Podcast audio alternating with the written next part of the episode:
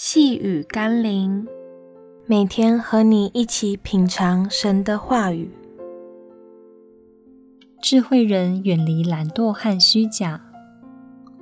今天我们要一起读的经文是《路加福音》十九章二十二到二十三节。主人对他说：“你这恶仆，我要凭你的口定你的罪。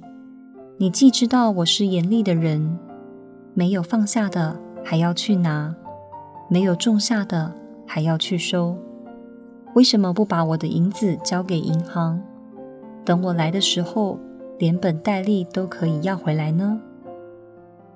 箴言二十二章十三节说：懒惰人说，外头有狮子，我在街上就必被杀。一个自身有问题的人，总是可以找到千百种借口和理由。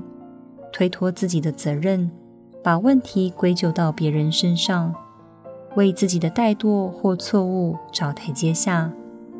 但一个对生命认真、对上帝忠心、态度和认知健康的人，总是可以找到方法，不断的去尝试和努力解决问题，面对挑战。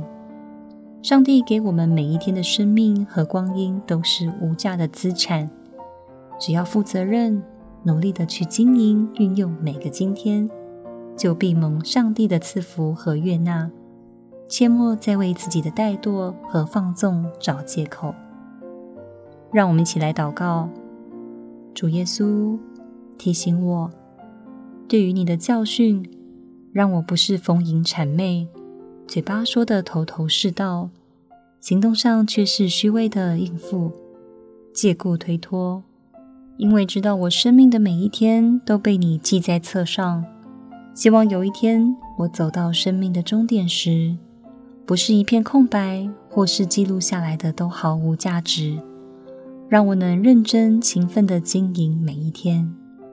奉耶稣基督的圣名祷告，阿们。